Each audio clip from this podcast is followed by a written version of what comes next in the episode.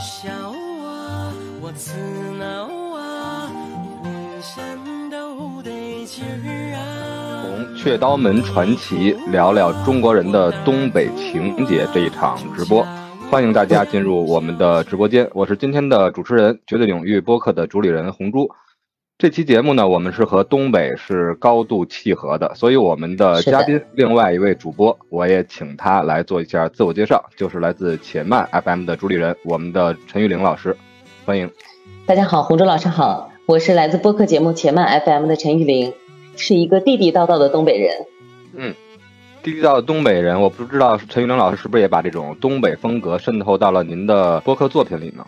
是的，我们有那么几期都是涉及到跟，比如跟方言有关系，跟东北的一些作品有关系，包括跟东北的习俗有关系，这样的节目我们都会做。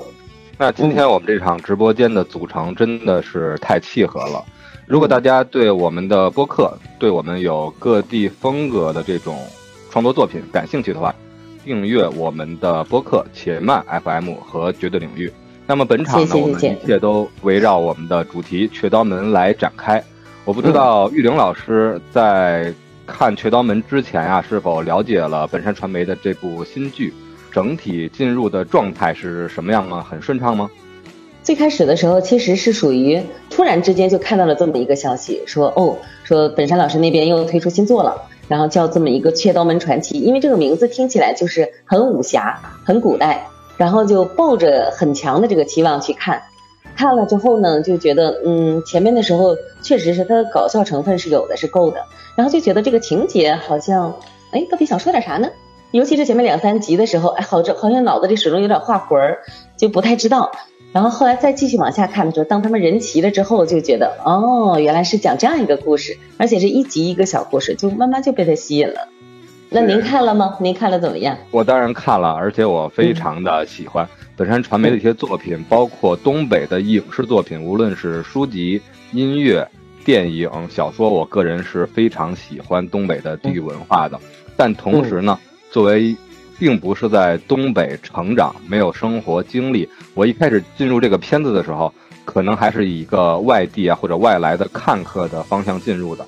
这个就可以从咱们《雀刀门》的片头曲里面就进入。大家都知道，片尾曲是咱们导演之一的吴迪参与。创作的，然后演唱呢是由咱们《雀刀门》里面那场擂台赛的主持人来亲自演唱的，特别有武侠风。但是我个人更感兴趣的是片头曲，应用了很多咱们东北的方言和土话。我举几个例子，也希望大家跟我有同样的困惑的话，正好今天玉玲老师在，可以给我们 来讲解一下，对这些东北的特有词汇到底是什么意思？好好的好的，您看啊，比如说其中的一句就是。有福之人不用忙，虎了吧唧跑断肠。这个虎了吧唧是可爱的意思呢，还是有一点 没头脑和不高兴的那种感觉啊？这个虎了吧唧这个词哈，在东北我觉得出镜率是极高极高的，因为虎这个词在东北就非常常用哈，就好多人都愿意用，包括说虎啊，包括说其他的一些动物性的这样的词，我们都很愿意用。那这里边虎了吧唧跑断肠，这个虎了吧唧指的就是说，怎么说，就是形容一个人智商不是那么太高。嗯，心眼儿不是那么太多，或者是心眼儿不是那么太全，反正就是多少是一种贬义。其实剧里面也有映射啊，我们喜欢那些一些角色，有可能拿动物比喻的话，我觉得 二师兄其实有点这个虎劲儿的，但是我理解还是比较虎头虎脑。对，他是憨憨的那种。对，您一说拿动物来比喻，我想起另外一个东北词儿，狍子咱就不说了吧，狍子可能更扁一点，但是彪这个彪这个字儿。我觉得其实从时代给他赋予的新的意义来说的吧，特别是也是本山传媒的一个作品《马大帅》里边，咱们的范德一彪是吧？是彪哥，在他身上这个彪，我看到的其实也是更多和大家有褒义的共鸣的这一方面。彪这个词，咱们东北本意应该怎么理解呢？其实就是在电视剧里呈现的那个样子，或者说就是彪哥呈现的样子。啊，就是彪，只不过是我们在作品里边看的，尤其是在范伟老师在诠释这个角色的时候，我们更多的会觉得在他身上能够看到，除了彪本意之外，还多了一层可爱。就像刚才洪忠老师您说的那样，我们更多的是觉得这个人，哎，他虽然好像不那么太精明，但是总会觉得他很讨喜。这个就是范伟老师诠释的这个标。因为我们的节目是完全相关于影视结合的非常紧密的吧，同时我们嗯都在从事影视行业一些相关的一些像采访啊和宣发的工作。其实，在本山传媒啊，包括整体的这些艺人里面，范伟老师是我特别特别喜爱的一一位老师。嗯有点遗憾呢，这次范伟老师啊没有参加到《雀刀门传奇》这部作品。同时，他你会大家会看到他的戏路明显会出现一些和当时的小品的呈现有一些反差化。无论他从最开始的《看车人的七月》《大耳朵有福》，很多的这些片子啊，其实慢慢都走了一个更广阔的戏路。他同时也拿到了影帝嘛。在这儿就不做更多的表白，咱们范伟老师吧，把更多的嗯。时间呢，咱们留给《雀刀门传奇》这部非常叫好又叫座的作品。刚才我们聊了虎，聊了彪，彪它本来也一个虎字加一个三个撇嘛，就其实就表达老虎身上的花纹，让人看起来是呜呜喳喳的，但实际上嗯。并没有 那么的，是吧？那么的看起来纸老虎吧。嗯，就像嗯彪哥的那几个各套的动作，哎，嗯。这个呜呜喳喳是在片头曲里面就也出现哎了，，对，这里也提到了，用心计较般般错，呜呜喳喳是非多。这呜呜嗯。喳喳是非多，是不是就是呜呜喳这个状态，经常来惹是非，来去无事生非呢？嗯，差不多，就是刚才您说的那个彪啊，呜呜喳喳，他们两个其实有相似的地方，但是呜呜喳喳呢，通常是说这个人虽然心里没什么谱，但是行事又很高调，有点雷声大雨点小，，是吧？哎，嗯。对对对，有点这个感觉。嗯，那其实，在剧里面，我也我们也能找到原型啊。雀刀门的大嗯家们虽然有些人做事比较高调，但往往都是在咱们门派内部，然后师兄啊、师弟啊拉扯一把，也就平息了怒火。但是嗯剧里面小宝老师饰演的这个角色呀，就真的是有点呜呜喳喳了吧？是，就是那那那个话怎么说？就是一顿操作猛如虎，回头一啊看二百五，有点这个感觉，形容呜呜喳定睛一喳。看原地数是吧？还 没对。对对，嗯是这样。哎，聊了这么多，一开始的片头曲呢，其实我们的私心呢也是感受到了这部剧编剧啊、导演啊和主创团队们非常多的用心。他们的的用心一开始就从片头曲里面就有所体现。大家也会看到，今天穿了一个，我穿了一个棋盘格嘛，整个嗯电影的片头曲也大概是使了一个阴阳分级啊、黑白融合，像棋盘格的这么一个美学的构造。同时呢，其实也暗合了整部剧的主题。这部剧呢是以西门长海这个武林高手、雀刀门的掌门人来入场的，但是前两三集交代了他要是为国，对吧？侠之大者为国为民，进行一个抗倭的事业，所以呢，他就需要做一些隐瞒，同时需要保全一下自己的门派。他不得已呢，找到了江夏的哥哥西门常在，来假扮他的掌门人角色，替他掩护这次行动。而本山老师呢，这次作为绝对的担当和掌门人，一人分饰两角，承担了西门长海和西门常在这个角色。前三集大概是表现的这么一个剧情的托底，之后的剧集呢，一直到四十集，最后末两集像是与前三集的一个前后对仗的一个完整的一个形式，表达了侠之大者为国为民的抗倭事业的这么一个主线。但之中的三十五集呢，就真的是爆笑，特别像我们看到的章回体小说，同时也像我们之前看的像《武林外传》呀、《我爱我家》呀、编辑部的故事这些场景的喜剧。虽然没有一些场景的笑声啊，但是这些章回，你把它抛开，或者是打乱它的顺序来观看的话，都完全没有影响，非常非常的有意思。是那么看到中间这些的时候，是不是整个追剧的情节呀、感受就上来了？是的，嗯，刚才您也提到了，就是很多其他的，嗯，我们叫什么情景喜剧。我在看的时候，我就觉得这一部剧《雀刀门》这一部剧，我觉得它一定是武侠剧里面最搞笑的。然后呢，它又是情景喜剧里面打的最真实的，因为它这里面呢，不管是年轻的，还是说包括本山老师自己演的这两个角色，它里面但凡有涉及到打的，有涉及到动作的，都打的又真实又精彩。所以我觉得看的时候就觉得他是在一本正经的在演一个搞笑的事情，所以就这一点来讲，我觉得非常戳我，我就觉得，而且这种搞笑的方式是很高级的。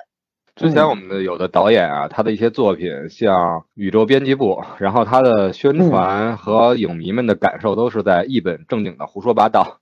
但是这部剧呢，感觉真的是一本正经的，但却不是在胡说八道。因为一会儿我们也会聊到，它之中的每一集其实都有一些对现在的社会现象的一种关注，表达了主创团队的一种思考，非常的有意义。然后关于刚才玉玲老师提到这部剧的它的一个概括嘛，是最搞笑的武侠剧。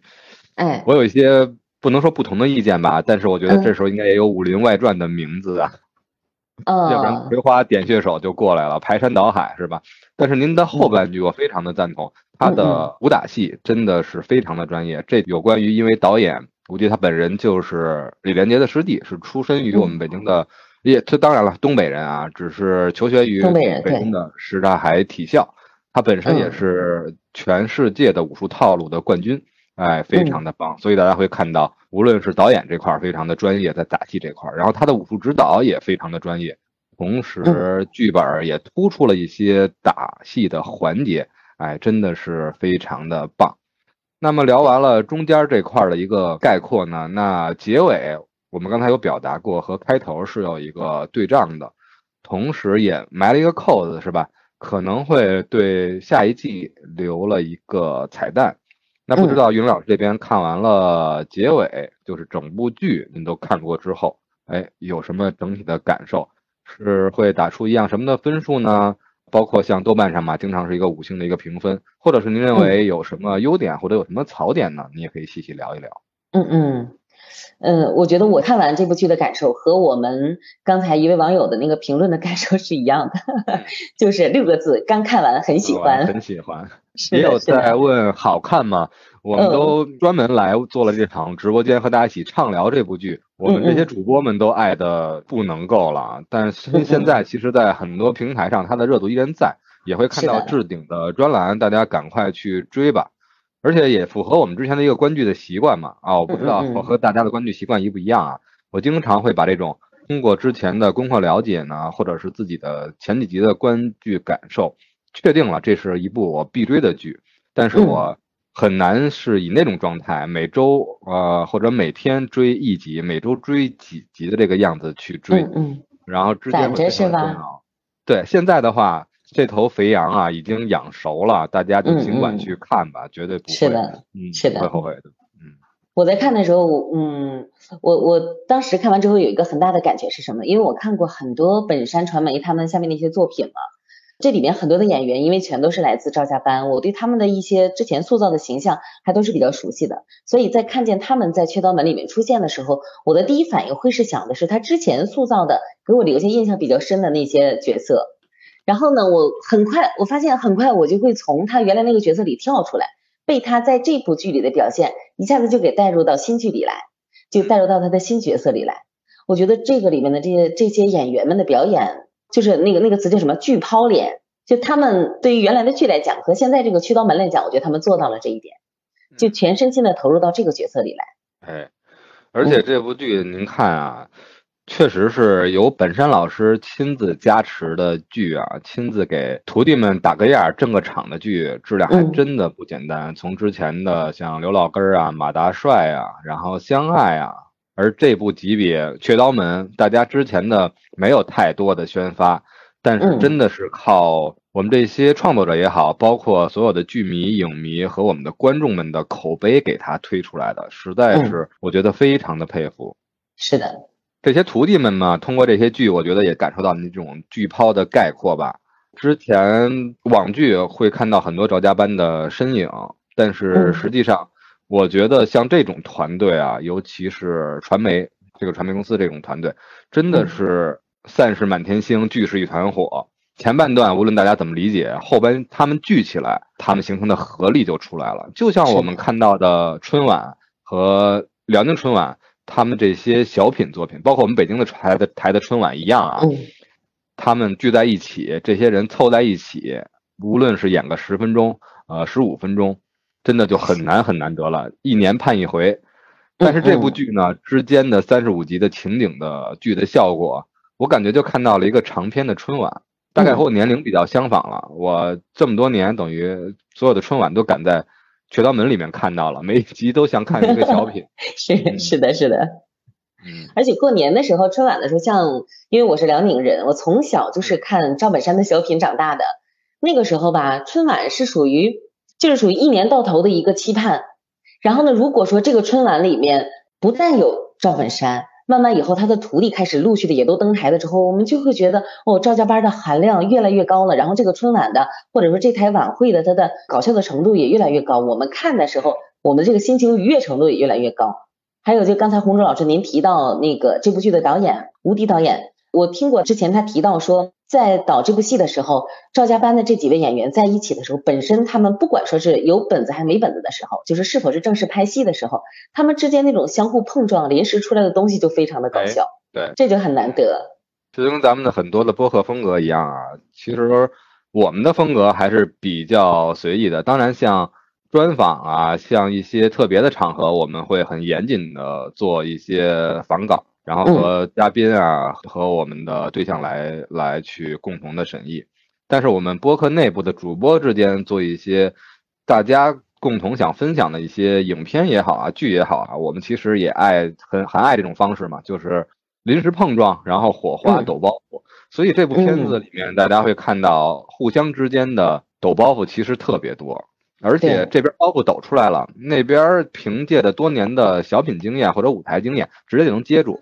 不仅接住呢，还能直接再翻一下，给翻上来。再翻一下，是这样的话，一一拍出来的话，我觉得是导演啊都很难喊咔了，都不舍得不用。对对对，而且这里面还有一些演员是之前的时候不是太熟悉的，就比如那位长发飘飘、很仙气 飘飘的那位公孙丽蓉，对长海 真的是倾情已久的那位丽蓉，公孙丽蓉，她就是嗯，我就觉得看她的时候。哎呀，我我我自己给他下了一个标签，我觉得他算不算是这个剧里边最另类，或者是反正就是他给我的印象最深，就一下子就能记住他，他是属于他有他自己非常独特标签的这样的一个人。特特别。那我不知道洪忠老师您看呢？您看这部剧呢？您有什么就是角色让您印象非常深刻的呢？哎，那咱们也玩个游戏吧。今天咱们是直播的形式和大家见面。不像是录播。如果大家对我们的风格或者是内容喜欢的话，大家也可以到喜马拉雅和这些音频平台上面去搜索“绝对领域”和“且慢 FM”，然后收听我们之前的录播的播客节目。但是呢，今天我们作为一场直播，那家那就多玩一些直播的方式吧。刚才我们的老师提到了，他认为最另类的角色是公孙丽蓉，公孙丽蓉是他的。装束啊，还是他的那个高昂的哀海哀海哀海哟。哦，太经典了！我我看我看我们有有观众也也发了这个，有网友也发了哀海哀海哟。嗯，这太经典了，太魔性了。距离拉近了，而且把那种时代感就加入到了这部剧的感情里面。是，大家都知道来自那个红高粱模特模特队是吧？对。而且在这部剧里面，一下就把这种所有的感觉都找回来了。那我们就以这种最什么的方式来回顾一下这些角色，用一个快问快答的方式，包括我们的各个平台的直播间的听友和我们的直播间的朋友们都可以参与进来。哎，看看我们的嘉宾玉玲老师的答案和您心目中的一不一样呢？是的，是的。刚才的范例就是最另类，我会提出最另类的角色是谁？哎，刚才答案是公孙丽蓉，是吧？公孙丽蓉。接下来。我想一想啊，有一个很明显的角色，无论是看这位老师的小品，还是他的剧集，都会发现他是一个非常刻板的一个形象。那么这次反差来了，那么我的问题大家听好，就是反差最大的一个角色是谁？嗯，我我想好多人应该跟我的答案都是一致的，应该就是文松老师，他在里边饰演的。江玉郎，嗯，刺激，刺激，对，嗯。就是原来他小品里边的那个有点偏娘的那个形象，在这部剧里面完全没有，不但没有那个味道了，反倒是还觉得就是一个俊朗的武侠小生，嗯，这个感觉，而且还很神秘，有点话比较少，最开始刚来的时候就是很冷峻、冷酷那个状态，哎，就是很迷人。哎，我看我们的直播间的朋友和。玉林老师答案一样啊，直接就喊出玉郎的名字。是的。因为玉郎文松老师这个角色，他是最晚一个进入到雀刀门的吧，他算是小师弟。嗯在他之前呢，其实已经出现的是藤野老师饰演的郝萌这个角色。对，但是呢郝萌，嗯，郝萌这个角色，我会看到他有一点其实走了偏一点，这种有一点娘娘，有一点娘炮的这种感觉吧。因为他的妻子嘛，剧中的大师嫂叶四娘是一个非常母老虎的形象，所以他经常会有一个又想拿出大师兄的架势，但同时又又比较惧内，他有嗯有一点这种的偏向。而二师兄呢是宋晓峰老师扮演的加勒比德柱，他比较是偏嗯偏刚才我们聊的虎啊 彪啊这种感觉。对对，所以文松老师来的时候，我还会在想，哎呀，文文松老师要是还是以以前的这种呃演绎的方法来进入雀刀门的话，那明显是和程野老师有一点顺拐了。这样的话，嗯没有反差的话，整个剧的这种张力就体现不了。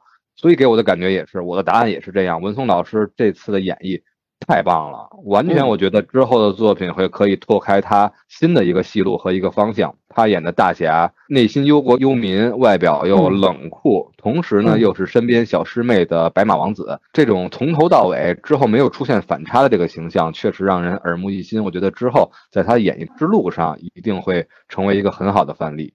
是的，而且他的外形也很符合。对他们之间有一集嘛，一个造星的那一集是武侠明星，对吧？他们叫武侠，然后整个的包装公司呢，给他们都塑造了一个模板，然后嗯玉郎的模板就是杨过是，啊，非常的意义就说他是杨过的后代招粉丝们喜欢。还起了那么个名儿，叫杨了二过。杨了二过是怎么来的？杨过因为过嘛，可能可这个杨过的名字应该是郭靖给起的，因为他想表达的是面对父亲杨康的一些过失，自己应该心中有一个悔意，所以起了过这个名字。那他叫杨了二过，那是他有什么二过吗？其实这个是靠的是东北的一个嗯打引号的成语哈，就是东北的一个土话。东北有个词叫“杨了二正哦，这个真的是打到我的盲点了，所以我还在想，我说他有两个过失，之前他父亲是一个抗倭英雄，一个名”。将啊，嗯，怎么叫二过呢？那杨二正是什么什么意思？杨二正就说这个人呢有点精神头不太集中，说发呆发愣，嗯，就差不多是这么个意思。啊，也比较符合他的剧中形象嘛，经常在那个房顶上是吧？哎，对对对，自己那个独自在那沉思。对，有点那个嗯决战紫禁之巅啊，这个西门吹雪的那个造型，耍酷，一直耍酷到尾。对嗯，刚才您说这个反差最大的角色，嗯其实我觉得还有一个人是刚才您提到那个叶四娘，就是大师嫂叶四娘。嗯叶四娘呢，她之前的时候，她是我觉得她最有代表性的角色，就是在《乡村爱情》里面饰演王云。王云是一个超市里面的一个大姐这样的一个身份。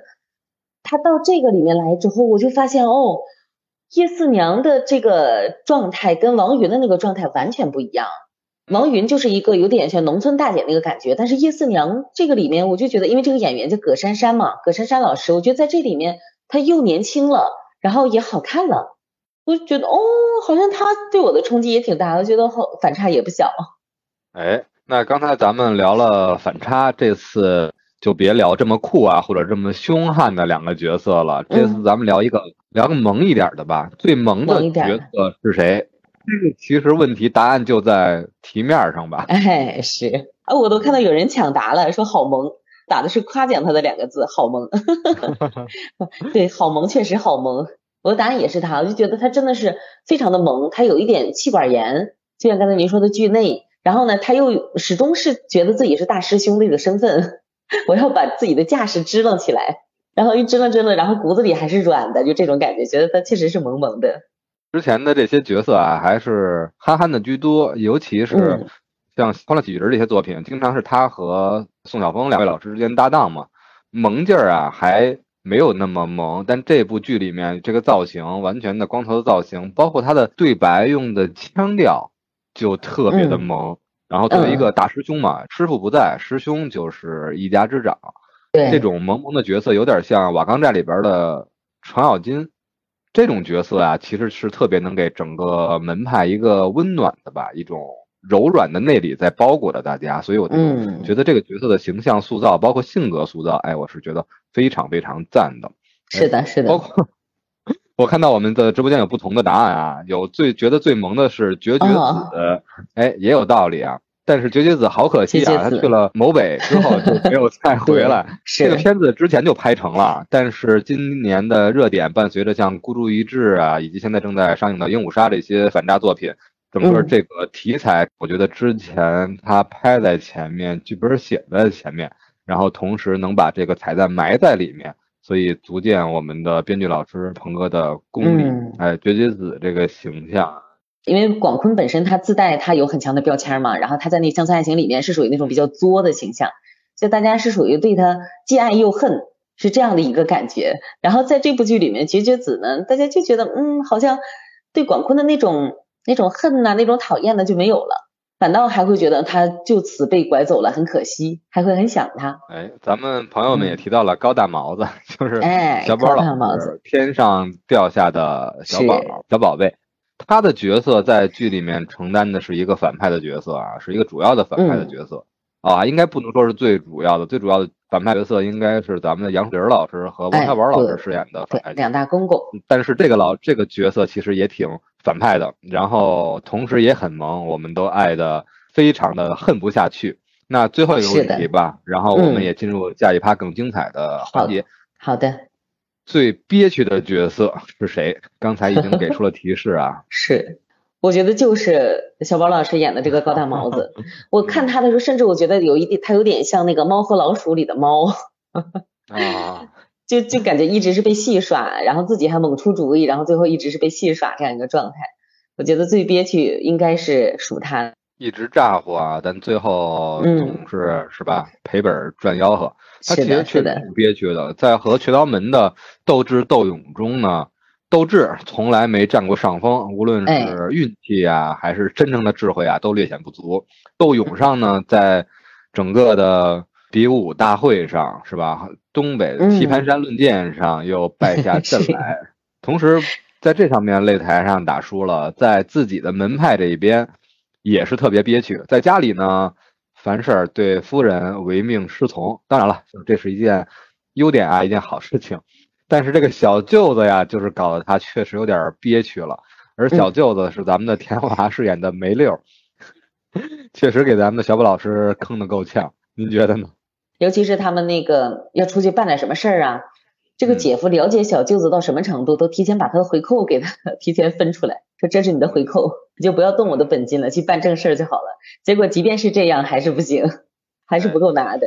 刚才这些特别突出的角色的塑造啊，我们用用了几个最，也完成了咱们这次和大家的互动一个环节。接下来呢，我看我们的。朋友们越来越多，也可以随时加入我们的互动环节。特别是您关于这部剧的一些，如果您没看过的话，有一些什么期待啊，或者需要推荐啊，您可以随时表达您的提问。如果您看过了，您有什么想探讨的问题？因为我们本身就是一个专门的影视播客，包括我们的嘉宾老师玉玲老师也是一个东北人。无论是在剧集作品上，还是在东北生活上，特别是我们的文化情节上，大家都可以尽情的提问，加入到我们的。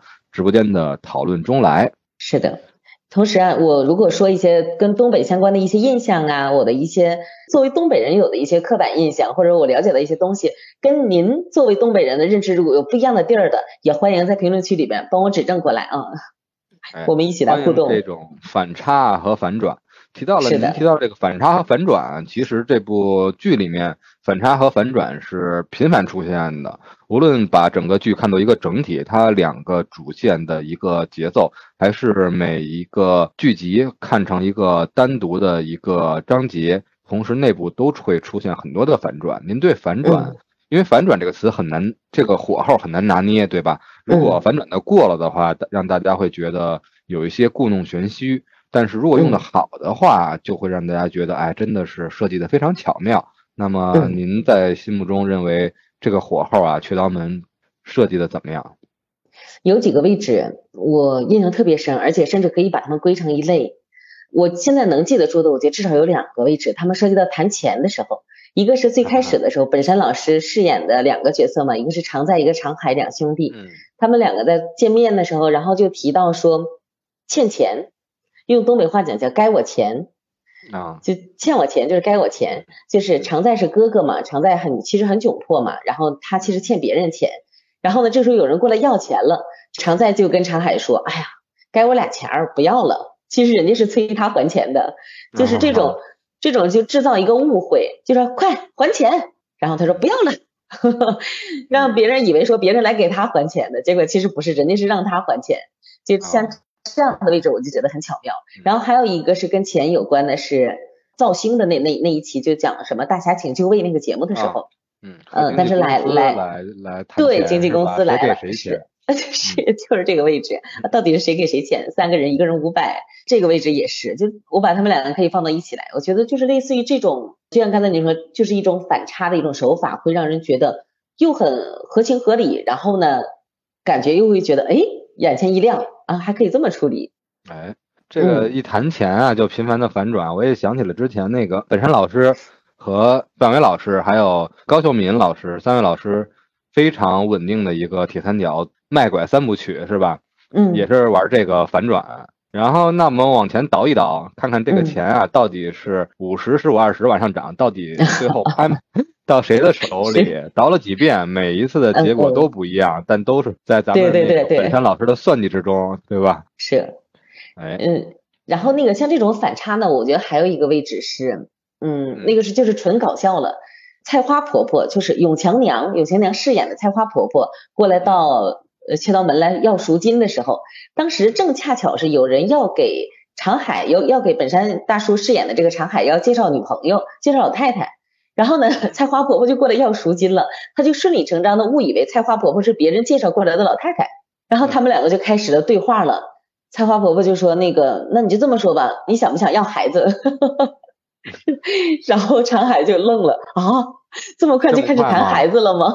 是的，嗯是的，因为这，种场合塑造的是一个相亲的一个环节，在哎，相亲的这种场景中，如果特别是女方提到的，那你还想不想要孩子？嗯，而且特别是两位应该是黄昏恋了，都是年过古稀之人，提到了这一句话，其实这种反差，这个包袱抖的是特别成功的，但实际上是的，指的是孩子是是绑架了他的这个徒弟们，对我们现在描绘啊或者重塑这种剧情，包括分享，其实真正的笑感只能有剧集中那种即时的笑感万分之一，只有大家真正嗯去看的时候。才会感受那种爆笑不断的感觉吧。很多的呃剧已经没有这么开心了，像之前东北剧不少啊，像《平原上的摩西》，像《漫长的季节》，漫长的季节，对，对，像紫禁城的那几部曲是吧？沉默的真相啊，隐秘的角落啊，这些发生的环境都是在东北，但整体的嗯基调让我们其实往往是内心的震撼比较大。但实际上，我们同样这个生活需要放松，我们的精神需要缓解。其实这部剧它不失主题深度的同时，能给我们兼着带来这些放松，我觉得其实特有必要在当前。嗯那刚才我们提到了很多作品啊，包括这些书籍，包括之前的本山传媒的一些作品。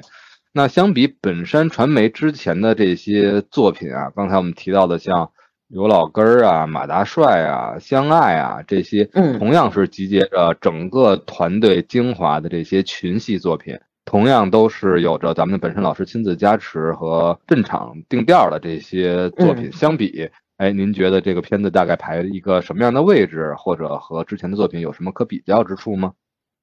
嗯，我觉得就拿跟《乡村爱情》比来说吧，在我的认知里面，《乡村爱情》我觉得它就像一部慢综，因为真的就是一天一天跟着他们那个节奏一起去生活，这个感觉。然后再看《雀刀门》这一部呢，我就觉得《雀刀门》它就是属于那种非常符合现在我们生活节奏的这样的一部作品。首先，它的那个整个剧集它是时长是很短的，只有二三十分钟。然后呢，里面的节奏也很快，里面给我们的信息量我觉得也是足够的，也是很多的。所以，比如说稍微年轻一点的观众啊，生活节奏比较快一点的观众啊，《雀刀门》真的是大家现在眼下一定不能错过的，会非常喜欢的一部剧。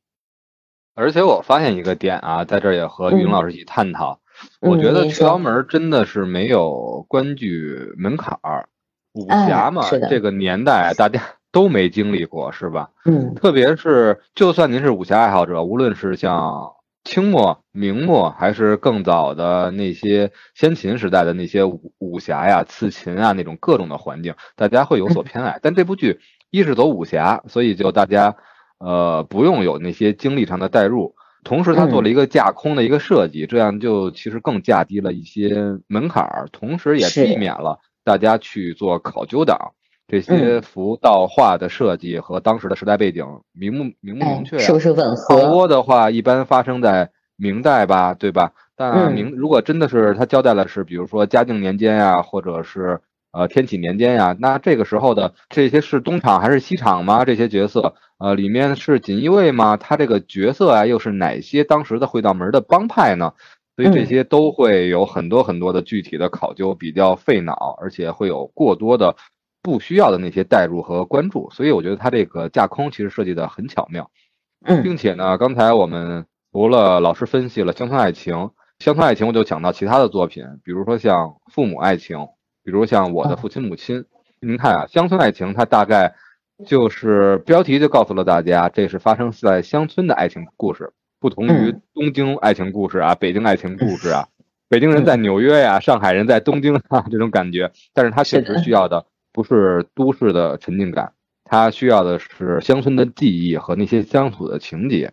您看，像父母爱情，像我的父亲母亲呢，那就更需要时态感，而且也把受众做了一个比较明确的一个刻画和分层。但是《缺道门传奇》这种架空、这种武侠呀，就打破了这些。所以呢，朋友们，如果还没看的话，还是那句话，就跟玉玲老师表达的一样，不用考虑太多，不用想太多，任意的打开，然后我觉得它。就会让您深陷其中，是这样。哎，那这么好的一部片子，到了最后呢，我们两个人已经是明确的一追到底了。我是一攒攒满之后一饮而尽的感觉，非常的畅爽啊，打了饱嗝。然后玉玲老师觉得他结尾埋了一个扣子嘛，就大概类似于“且听后事如何”的这么一个角色，一个节奏，包括人外有人，反派之外还有一个反派。而且大家都知道嘛，如果常看影视作品、爱影视作品的话，我们的博客里经常说这么一句话，来自我们的主播二师兄，他经常会说，一部影视作品里面的反派的高度决定了这部作品的高度，而在《雀刀门》结尾的时候。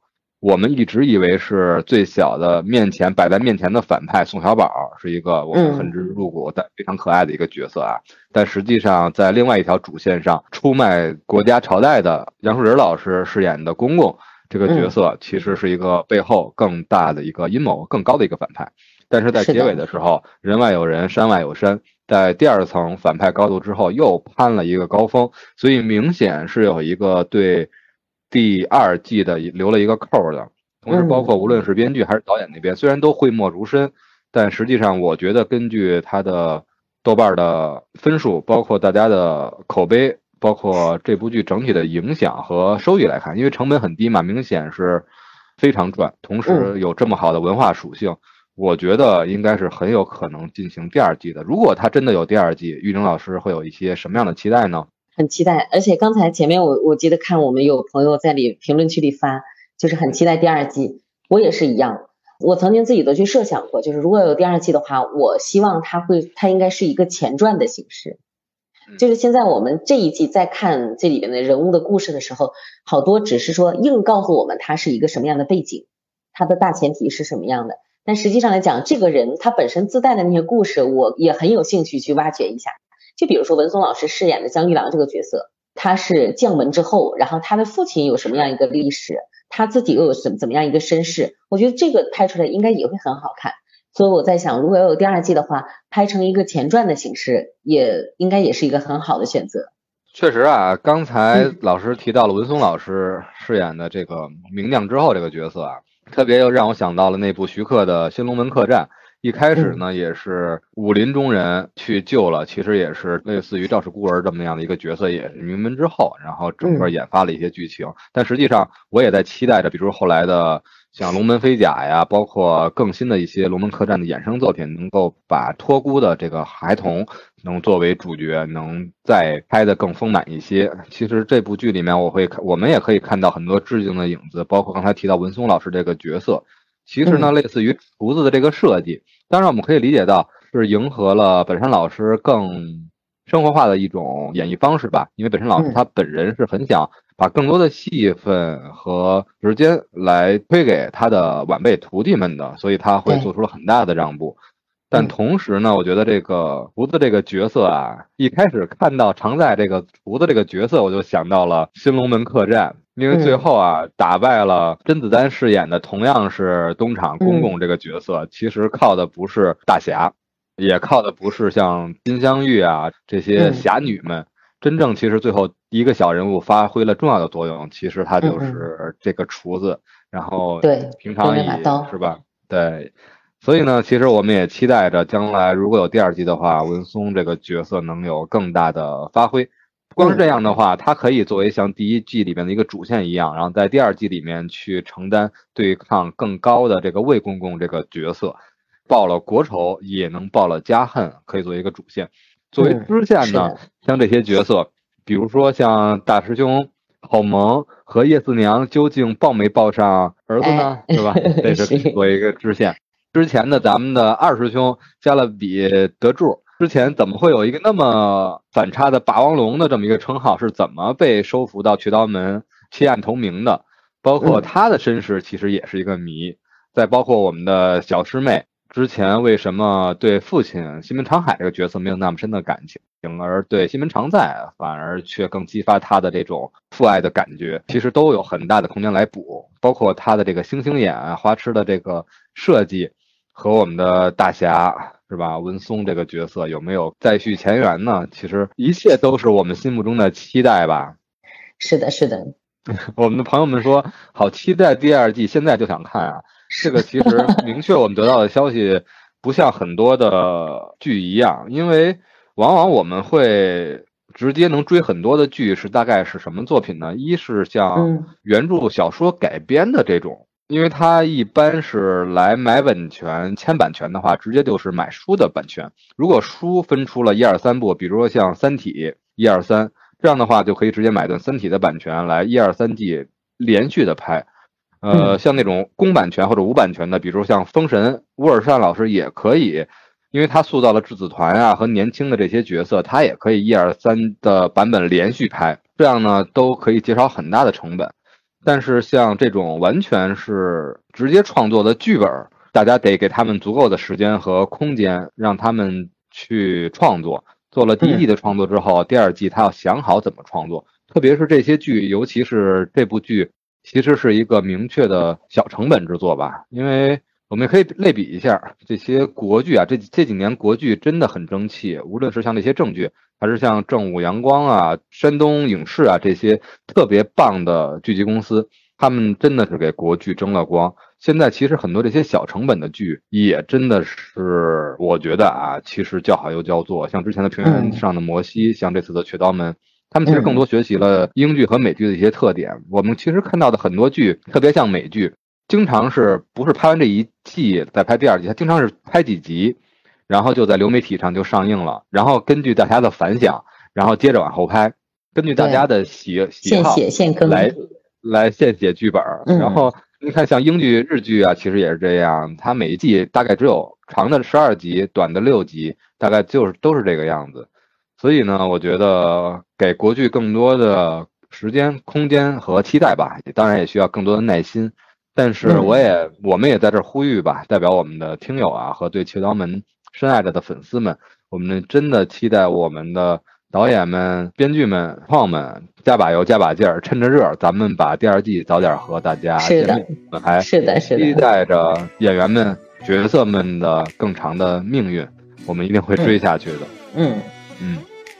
刚才咱们聊了这么多这部剧啊，其实一直有一个问题想衍生出来，单提的问问咱们的。玉玲老师，我们可能会围绕着东北文化和东北情节，咱们做一些展开。当然了，这些文化和情节更多的是投根于我们生活中的一些经历和一些感受。无论是大家是作为东北人，还是在东北生活的外乡人，甚至是没有和东北太多交集的人，我们心目中一定有一个东北的文化符号或者一个形象，无论它是否刻板。那么呢，这些我们都可以在我们的第二趴来和大家聊一聊吧。在这之前呢，我们做一个铺垫。这个时间大家也可以想一想，你心目中的东北的形象，具象一下，概括出来是什么样子。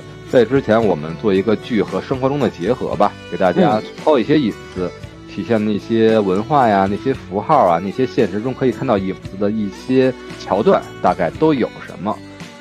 嗯，玉玲老师来分着，就您感受比较强烈、印象比较深的情节，我们来聊一聊。哎呀，这部剧里边，真的，我我现在这么看起来哈，我真的觉得这部剧看一遍是不够的，我我肯定还要再继续回回去再看的，就是在它第二季没出来之前，这部剧我肯定至少是肯定要再回去再回看一遍的。然后，嗯，情节这一方面呢，呃，我的感觉就是他们，你看哈，就比如说刚才前面我们也提到过了，说里面有很多对于现实的一些情况的一些表现，比如说那个里面。那个、那个、那个综艺节目叫什么？大侠请就位。啊，是演哇，这个 演员请就位是吗？啊，对对对，应该看起来格式上来讲，应该就是对应这个的。嗯。然后那个里面呢，就是嗯，又给每个人都设置的人设嘛。大师兄是北京人加宠妻这样的一个人设。这个我太有感受了。这个这块我就想问问你，太出戏了。大师兄的那个那个北京口音学的像吗？太不像了，他学的不是北京人的口音，他学的是大张伟的口音。现在我们真不这么说啊，这其实是对北京话的一个刻板印象啊。刻板印象，嗯。像大张伟啊，大张伟老师的一些综艺作品里面会更明显一些。我们平常可能可能真的是儿化音加的多一些，或者是我们一些土话在日常生活中用的多一些。其实无论在我们的节目里，还是包括在今天的直播间里面啊。我大概都是一个比较生活的一个状态吧，包括说话，可不像那个 程野老师的那个，吃了么年，我可是北京的大侠。是，然后呢，这是大师兄的人设，嗯，二师哥的这个人设就是他那个名字，刚才您提过几次了，他本名叫赵德柱嘛，然后结果呢，在这里边起了个名叫加勒比的柱，然后他还反复的跟人强调，不能读成加勒比的柱。一定要读成加勒比的柱，一定要强调这个儿化音。正好加勒比海盗嘛，然后杰克船长，然后演员叫德普，德普德柱，这还排着，所以我觉得特别妙。是的，然后再就是四师弟，就是文松老师的那个江玉郎那个角色嘛，就刚才前面我们提了，杨了二过，杨了二正。你要不拿东北话来分析，其实我当时就一直没看明白前两个心梗这么有意思。然后第三个，我当时还真没没觉察到，所以呢，我们的直播间的朋友们，包括我们的听友们，无论是您收听我们的直播节目，还是之后的录播节目，您对这些东北话、东北有意思的典故，仍然有一些疑问的话，也欢迎您在直播间的评论区，包括我们的节目的评论区进行留言，和我们进行互动。然后这个里面，尤其这一集里，这一就这一集里里面还有很多，就比如说那个他们有直播的那个环节，直播吃饭呐，甚至直播上厕所呀，然后粉丝还围在门口是那个打赏的，打赏是吧？哦，就好贴近现实啊！我感觉特别像啊，他当然了。咱们也在直播嘛，是吧？嗯，当然了，我们不需要打赏，多支持我们的直播间，是吧？四个字大家看到了，多支持我们的节目《绝对领域》和前曼 FM。前曼 FM，嗯，我们还有很多更精彩的其他影视分享，其他的节目类型，包括更有意思的主播，哎，来等着您来去感受。是的，他这个行为我感觉特别像逢年过节我们那个庙会，一个是庙会，一个是我们那些什么。初五啊，十五啊，去什么妙峰山呀，佛家的圣地呀，还像那些道观、白云观啊那些情节，摸个猴啊，扔个钱儿啊，还得扔到那个钱眼里。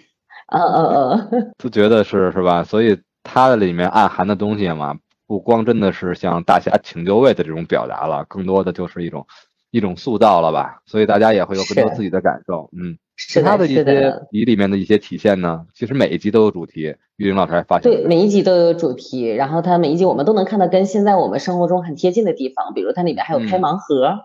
这个盲盒还真是啊，盲盒之前像最开始有这个文化的时候，其实我还是挺爱好二次元的。然后像那些角色啊，尤其是那个隐藏盲盒这个设计，它这种营销手段啊，永远会把你最想要的那一个设计为隐藏盲盒。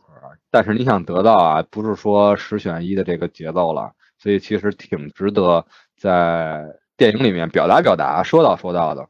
嗯嗯，是。如果更早看到这部剧，我应该能更早退坑吧。正好提示我们了哈。嗯然后在后后面，我不知道有一个位置，您看了有没有这个感受啊？就是在那个曹公公，就是杨树林老师饰演的曹公公，他为了控制武林，他放出了葵花宝典，让这些武林人士都去争相去练嘛。然后绝绝子就是广坤嘛，广坤的徒弟，他一天过来，三天过来打他一次，逼得没办法，逼得绝绝子自己也要去练，就只有他也练了，然后之后他们才能够相互去抗衡。我看了之后就觉得，这是不是说的就是我们现在的内卷呢？就是你要这样，我也要这样，这样才可以。嗯，你有这个感觉吗？哎，我感受到了今天玉云老师这个分享，点到了我确实有内卷的这个意味吧，把大家都这个 PUA，、然后其实有点画了一个大饼，抛出了这个绝学，所以就让这些武林中人能炙手可热吧，去争相去挥刀。但提到了嗯挥刀，我其实感受到的可能是更多的一种表达吧。然后其实嗯不想聊得太深，但是大家可以感受到吧，放出这本武林秘籍的是谁？是咱们的杨公公，他是是吧？是个公公。出的这部绝学是什么呢？是《葵花宝典》。他放出这个约的结果是什么呢？是会让更多的人，无论是 武林高手还是平头百姓，都成为嗯。像他一样的这种结果。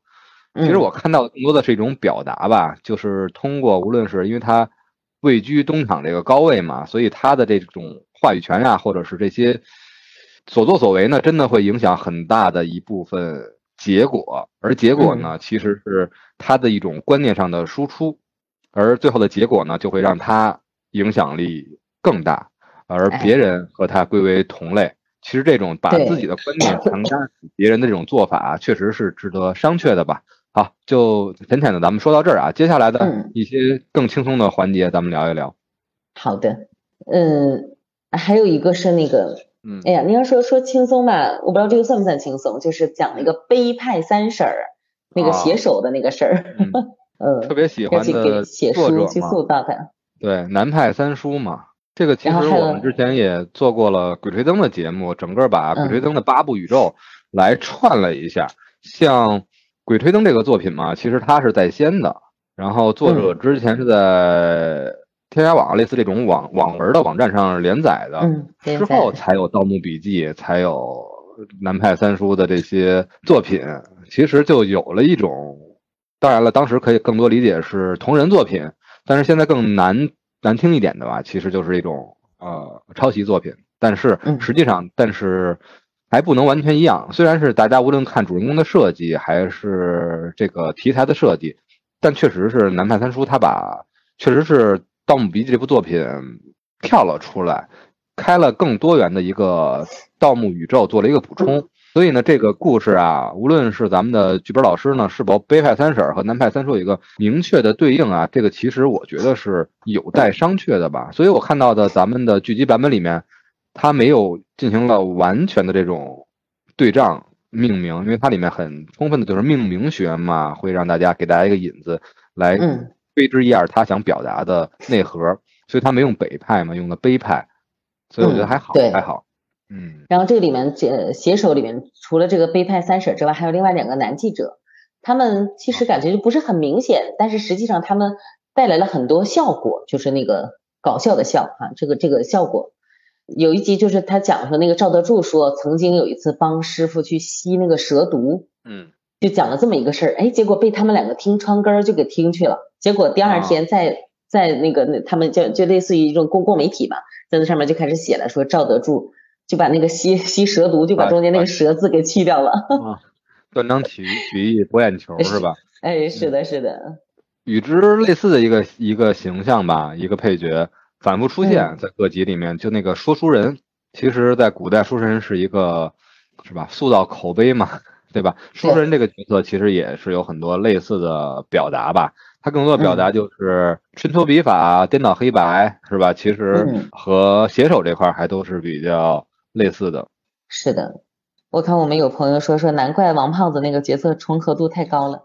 有的时候其实三角这个组合特别经典，嗯这也没办法。但其实这名字就完全一致，是是太一致了。当然了，同人的爱好者一开始怀着这种敬意，经常会有的。我小的时候写那种青春小说投稿，投稿那些和韩寒啊，和和那个郭敬明啊，他们投的是一系列的一个作品，然后后来回复的这个也不叫回复吧，得到结果当然是没有入选，然后后来交给了自己的作文老师，我说老师您看看我这个怎么样？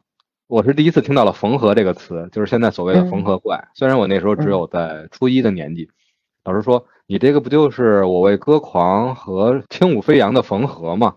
啊。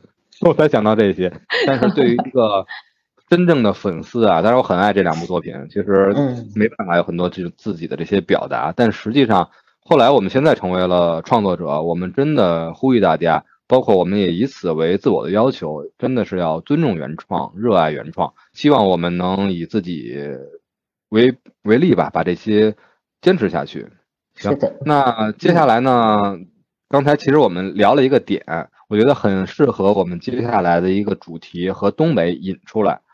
之前我们聊，我们心目中包括记忆里的那些经典的，像春晚啊，像呃辽宁卫视春晚啊，像北京卫视春晚啊，包括文艺的春晚啊，我们都会看到很多经典的小品、相声这些演。语言类节目，嗯。刚才玉玲老师表达了对本山老师不再参与之后的一些惋惜嘛，其中有很多原因啊，年龄也是很大的原因。我们当然同时都很惋惜，但是好在接下来很多我们东北的喜剧演员和舞台演员，他们继续扛起了这个大旗，把东北的文化、东北的喜剧文化以各种各样的方式持续来向输送给我们这些热爱他们的观众们。这些我们可以展开一下，其实都是，还真的难说顺序吧。我觉得百花齐放了，现在这些形式。其实我也有您这种困扰，就是到底说东北这些喜剧演员到底该怎做怎样一个排序，我也不知道，因为确实是都很喜欢，而且都各有特色。然后我我用了一个办法，我到百度上去搜东北喜剧演员，然后出来的第一个是沈腾。就是沈腾啊，马丽呀，就是开心麻花里面他们两两大支柱嘛，他们都是东北人。嗯，其实像像我们八零后，我觉得在接触接下来的这些新的喜剧作品的时候，沈腾和马丽的作品一定是跳不开的。不说每一部都看，应该也差不多。呃，因为我们专门做影视多一点儿，所以我们对像像开心麻花啊，像大碗娱乐呀。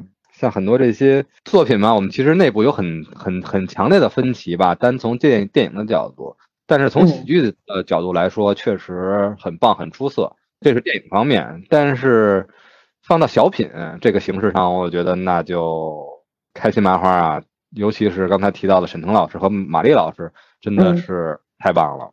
是，嗯，然后我看我们还有朋友提说喜欢宋小宝，在我们今天聊的这部《雀刀门》这里面。个人来讲，纯个人感觉，我觉得人气来讲，把本山老师如果说排到第一个的话，第二个应该就是宋小宝。没错，大家看他的演职员表嘛，或者是出镜，不是呃片头出镜，我们不看整个戏份的比例啊，但是从因为无论是海报啊，还是演职员表啊，其实都是按照这种咖位来排的，那肯定当毫无疑问啊，肯定是本身老师第一啊，小宝老师第二，都是这样的。嗯，是。之后如果相咖位比较相平的话，其实有更多的方式了，比如说按照他们的啊出场顺序啊，然后辈分啊，师兄弟排名啊，对吧？海报上面的顺序啊、位置啊、前后排啊，就有很多了。刚才聊了开心麻花，然后也提到了大碗娱乐贾玲他们那边。其实另外一个呃老师，因为这部《瘸刀门》的编剧是从屌丝男士出来的，所以另外一个东北的喜剧人。我觉得喜剧人现在不能不足以概括这位老师了吧？从喜剧人、演员，然后到导演，到制片，我觉得现在这老师非常。我觉我觉得我觉得咱俩好像说到一起了。我我猜到您的想法，您是想说大鹏老师是吗？嗯，是的。我也是，最近很喜欢他，而且我们节目在聊电影的时候，嗯，我们现在就在规划说打算做一个大鹏老师的电影的特辑，就是大鹏老师他最近。嗯，我是觉得他又高产又高质量。我最开始关注到大鹏老师出电影的这个时候，是从缝纫机乐队那个时候开始的。那个电影我在看的时候就会觉得，哇，就是他好浓的家乡的情怀，他可以把他自己家乡的那么细节的东西，他都可以注入到他他的感情进去，然后把它表现出来，所以我就觉得，嗯，东北人的典范，东北喜剧人的典范，大鹏老师。您一说这个缝纫机乐队啊，是大鹏老师的几部作品里面，我个人也很喜欢的一部作品。嗯呃，更多的原因是因为电影之外，是因为自己对这种摇滚对于东北的喜欢，哎，所以他就完全是回到了自己的家乡来拍这部作品。里面露面的这些，除了里边的像什么娜扎呀、像乔杉啊这些主角团队，但是作为配角的那些摇滚乐队，都是真正的滚圈里边的人，特别是那些嗯前辈们，我们都非常喜欢，而且都很多人都是来自东北，所以让我的嗯感触非常深。是的，是的。嗯嗯，其实还有一位喜剧人，我觉得也可以提一提，就是嗯狂飙。其实狂飙哦应该是、应该是去年掀起的一个高峰吧，收视高峰。嗯狂飙里的贾冰老师，嗯无无论是他的小品，还是说他在《狂飙》这个剧里的表现，包括说之前他参与的电影，就是徐峥老师的那部《囧妈》，我觉得表现都是可圈可点，给我们留下印象都很深。贾冰老师真的是他的小品啊，其实确实独树一格。然后他的这种风格在很多剧里面，作为刚才提到了嘛，反派的高度决定了整部剧的高度。嗯呃，他的这种形象和这种演绎方式，其实很适合在剧里面进行参演。我也很期待贾冰老师，其实也很多有也有很多的尝试，我也期待看到他更完整的能表达自己的一个呃更全面的剧也好，电影也好，我特别的期待。他本人也是我非常喜爱的一个演员。其实像对大鹏老师啊、贾冰老师的专访，我们也推荐一下我们的这种创作形式吧，就是播客。大家可以在嗯喜马拉雅及相关平台上搜索我们的播客节目，包括我们有台的播客节目，大家都会看到，比如说像对大鹏老师的专访，包括我们之前像对孙谦老师的专访，都是东北人，是孙谦老师是哈尔滨人，和振华宇宙的作者八月长安老师是哈尔滨的同乡。其实我们都有在探讨一些东北人的创作和他们的艺术背后的一些故事。其实和他们生活成长的环境真的是分不开。我们也希望能是大家如果有更多的兴趣和想法，可以养成收听播客的习惯，感受更多更深刻的解读。是的，包括刚才提到了缝纫机乐队啊，这里面的那个乔杉老师，我以前比较喜欢看在电视上看到一档节目叫《爱笑会议室》，现在这波人都出来，我特别特别的为他们开心，而且都是是以以组合的方式出来的，乔杉啊、修睿啊、张一鸣啊这些，希望他们也能就像就像东北人的那种感觉一样吧。我觉得很多机会啊，包括我们可以看到大鹏老师的很多作品，其实把东北人，包括这些兄弟伙们来一起带着，一起往前闯，一起往前走的这种嗯感觉，就像嗯本山传媒一样。我也希望他们更多的一些机会，就像当初他们从开始的那个阶段，并不是那么商业的阶段一样，将来有更好的机会，更多的作品，他们也能更更长久的聚在一起吧，很个人的一个向往吧。嗯，一个心愿，是的，是这样。其实刚才我们聊的很多都是这些东北的喜剧人或者喜剧作品，嗯无论是喜剧演员呢，还是相声小品的呃演员。其实，在现在兴起，无论是像紫金陈老师的几部作品，还是像双雪涛老师的作品，还是像最近的《沉默的季节》这些现象级的作品，包括一些东北的影视，我们都会感受到很沉重的一种感受，就是现在命名为之叫伤痕文学。嗯嗯，其实我特别吃这套，我特别喜欢这种伤痕文学对东北的艺术表达。我不知道，嗯，玉玲老师那边是不是对伤痕文学有一些自己的感受？嗯，其实我也是，但是之之前没听您提到“伤痕文学”这几个字的时候，我一直不知道该怎么去形容，说我看了这些作品之后，我是什么样的一个，就落在我心里是一个什么样的一个印象。但是您用了这几个字，我觉得就很很形象、很生动，尤其是刚才您提到了双雪涛老师的那个《平原上的摩西》，嗯。嗯，这本书我在看的时候，就是我觉得它就是妥妥的符合伤痕文学的，因为无论是从社会的大背景，还是说一家一家人的遭遇，还是最后落实到每一个人身上的一个境遇的变化，就是因为逐层的伤痕，然后带来的后续的波动的影响。所以我觉得您说伤痕文学就太准确了。而且像这种像像双双雪涛老师这样的作品呢，我们不单是读了书，我们也形成了自己的这个播客节目，也在节目里去讲它。为什么就要这样？就是又看书又去讲了又去聊它，然后聊完之后甚至还会觉得有点意犹未尽，还不过瘾。其实就是觉得这个里面第一个是他讲的是东北的事，然后我作为一个东北人，我觉得他讲的所有的。里面的一些，不管是大环境的东西，还是说细枝末节的一些小细节的东西，在我身上，我全部都一一看过、经历过、感受过。它里边所说的，哪怕说用的一点点的词，里面的一些小字，甚至是一个小语气词，在我看来都是非常非常熟悉的。然后呢，我是怀揣着这样的一个心情，说我们的节目里面做这样一期节目嘛，来聊一下这本书。结果发现。因为只有我自己是东北人，另外两个姑娘，一个是上海姑娘，一个是成都姑娘。结果他们看了之后，非但没有觉得说他们有隔离感，反倒也会觉得被深深的带入进去，共情起来。所以我觉得，哦，真的是，就是这个伤痕文学，它的触动人的这个地方，真的是不分地域的，大家看了之后都会觉得很有共鸣。因为“伤痕”这个词啊，我觉得确实是特别的具象，也特别的形象。伤的话，我们磕磕碰碰是吧？擦伤都会有伤，但是都会好，都会恢复正常。但痕呢？痕更像是伤留下的疤。对对，尤其是在东北的这种萧煞的氛围之下，在皑皑白雪之下，无论是什么伤，当时覆盖了一层白雪在上面，一层冰雪上面，那种疼痛更刺骨。我在学生时代难免嘛，男生会经常看一些。当时还不叫网文作品，更多的像一种地摊的文学，还是算校园的呃小小报啊，像《坏蛋是怎样炼成的》，像《东北往事 》。其实这些作品，我们当时真的是争相传阅。那些作品现在回想起来，更多的是热血，让我们热血沸腾。但是相比现在一些作品啊，刚才老师提到了双雪涛。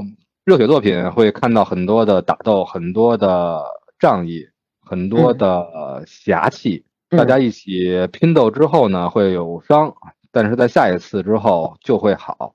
大家都这么的快意恩仇，但是狠真的是在最近的文艺作品上表现非常的多。漫长的季节其实就是很明显的一个概括了吧？我们之前聊《漫长的季节》那部节目也是和我们的。东哎，还不和和玉玲老师不一样的东北主播。我们这位东北主播从十八岁就离开了吉林，先去的迈阿密，迈阿密非常的海滨城市，非常的炎热炙热，和东北有强烈的反差。后来又去到了欧洲，然后最后现在是在国内上海定了下来。所以跟他聊那次的东北感啊，还真的是不像我们的雨玲老师，完全是对东北这么多年的一种概括。可能他的感受还没有您来的这么深，所以漫长的季节啊，又同时是我特别喜爱、非常喜爱。我认为国内的一些演员里，尤其是喜剧演员转做电影演员的，能表达出他们在小品、相声里面的那些松弛感，然后转到影视作品上最成功的两位，就是葛优老师和范伟老师。葛优老师是戛纳影帝嘛，范伟老师是金马影帝。冯巩老师，我觉得都其实。和这两位老老师的松弛感还差一点儿，呃，他尤其是范伟老师这次在《漫长的季节》，以前范伟老师的剧多一些嘛，完了那个电影多一些，这次剧我觉得真的特别特别的让我喜欢，而且这个伤痕啊，他表现的特别云淡风轻，在他面前他已经适应了之前模范员工火车头的那种形象，嗯，然后也表面上看看似去。淡忘了，忘记了失子之痛、丧妻之痛，看起来云淡风轻，拿着保温杯，开着出租车，成为一个东北的小市民。但内心的那种伤痕的刻画，包括一旦这个之前的家里面的老恩仇的线索出现之后，他的那种内心的激荡，哎，那种感受被他这种反差的表现，哎呀，我觉得太棒了。伤痕文学啊，我觉得真的是这个。这部作品，辛爽导演的这部作品，真的是给我们立了一个标杆儿啊！给这些伤痕文学的作品立了一个标杆儿。就您刚才说的那个范伟老师在《漫长的季节》里边的那个那些表现，我觉得这些表现跟您说的这个您描述这个“痕”这个字就特别的贴切，特别符合。就是痕嘛，我们现在可以想象，就是它是属于那种表皮上看不那么太明显，但实际上如果用手摸或者是细看的话，一定能够看得出来的。尤其是在用手摸的时候，会觉得它的皮肤组织是不一样的。只有其他都是平的，只有这个位置它是哎凸起一块或者是凹陷一块，会有不一样的地方。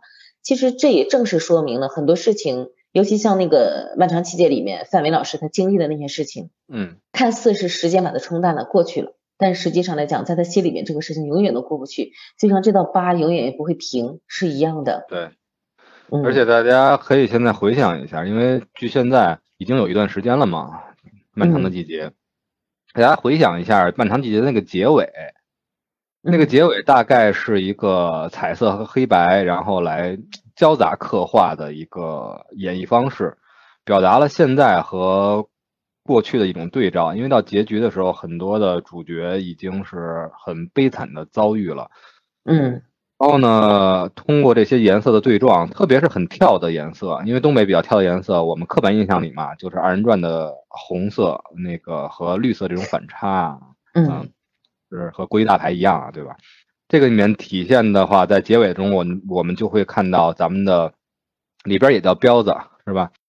是，也就彪子，对对，彪子媳妇儿呢的红色的高跟鞋，一个很很亮的颜色，还有他媳妇儿呃前妻了，已经成为前妻了，送给咱们彪子的绿色的围巾，这就很很很很很强烈的一种表达。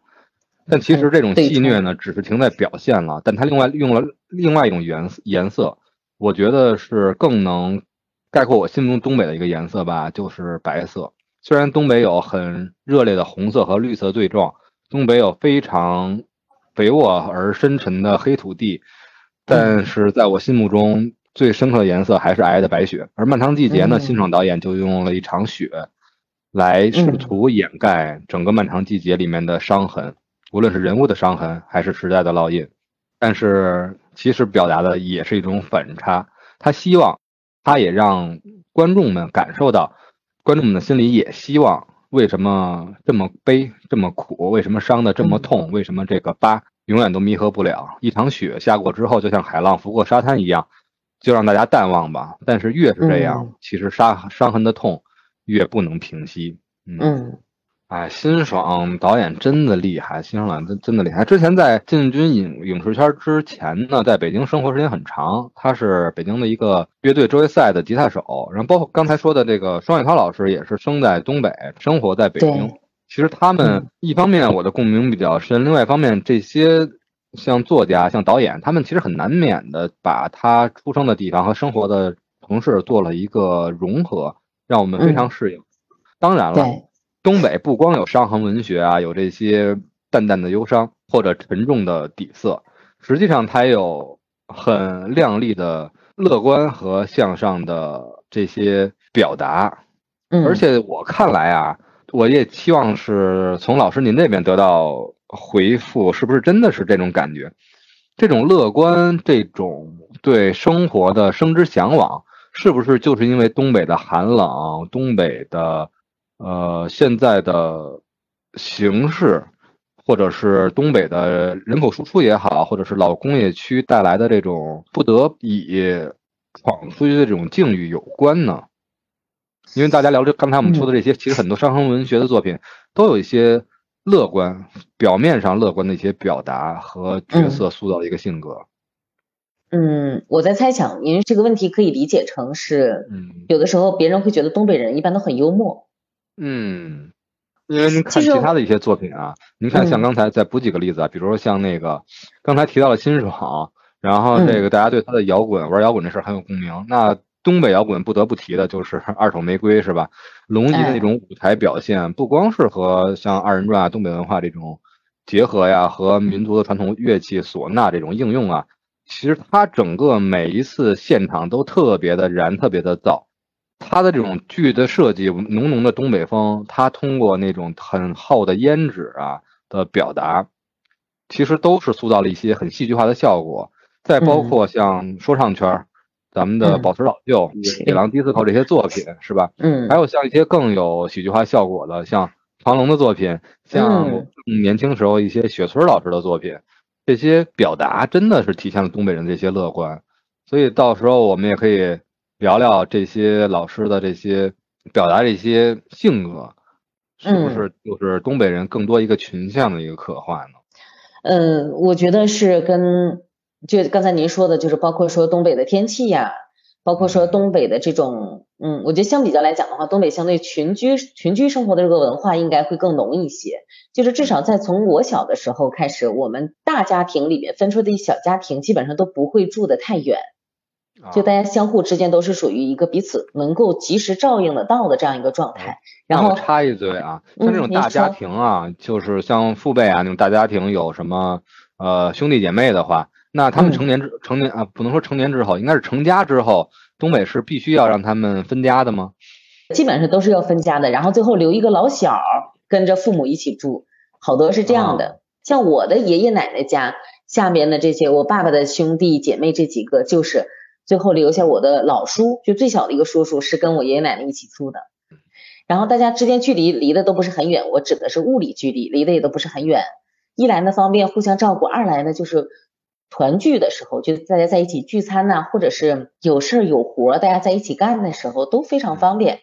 正是因为大家经常会聚在一起，我是觉得，就是人只要是多接触的话，物理距离近了，可能这个心的距离就会近，心的距离近了，相互之间。碰撞出来一些，比如说温暖的东西，或者是幽默的东西，就会更多一些。像刚才您提到的那些作品，那些嗯，宝石，嗯，宝石老就先不提啊，因为它比较新。就对于我小时候小的时候来讲，比如说庞龙老师的那个，嗯，耳熟能详的《我的家在东北》，然后那个雪村老师的那个《东北人都是活雷锋》，那个时候就是像这样的歌曲，是在我们不同的家庭的孩子里啊，大人里都是传唱的。